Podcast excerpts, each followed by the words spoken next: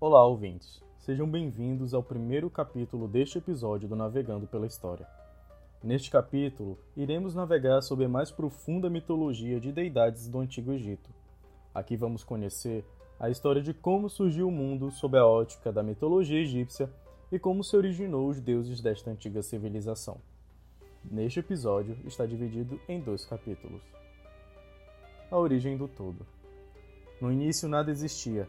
O universo consistia em um grande oceano caótico e deste caos primordial emerge Bemben, que era um enorme monte piramidal. Juntamente com Bemben surge também uma flor de lótus, e esta, ao desabrochar, trouxe ao mundo o deus Ra, e com ele veio a luz. Ra, sozinho, gerou a primeira geração de deuses. Nasceu Shu, o deus do ar, e Ted e Tefnut, a deusa da chuva. O universo estava tomado por uma imensa massa de águas primordiais.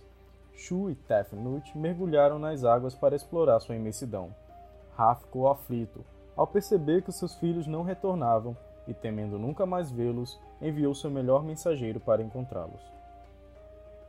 Shu e Tefnut retornaram ao salvo e a alegria de Ra foi tanta que as lágrimas que escorreram dos seus olhos deram origem aos seres humanos.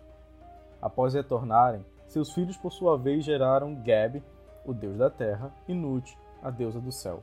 Assim foram criados o céu e a terra. O grande deus Ra governava o universo de forma soberana, e a ele foi atribuído o título de primeiro faraó. Com isso, o deus presenteou o Egito com vários animais sagrados, como o boi, o leão e o crocodilo. A sua maior dádiva foi a criação do rio Nilo, e ao redor de suas margens o homem ergueria uma civilização em glória aos deuses.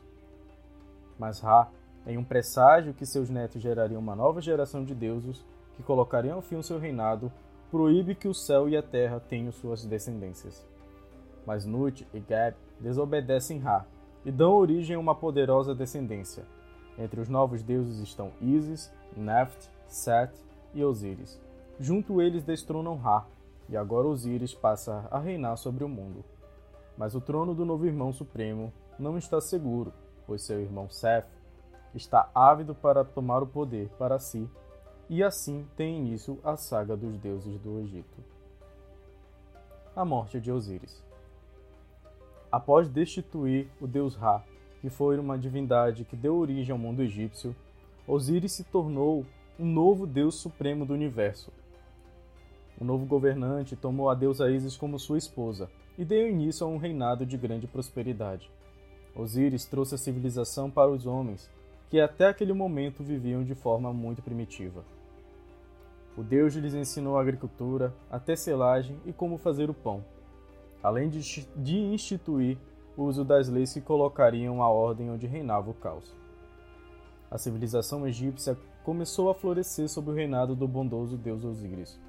Mas Osíris possui um poderoso e ambicioso irmão. Seu nome era Set. Seu reino se situava no árido deserto e cercava o Egito.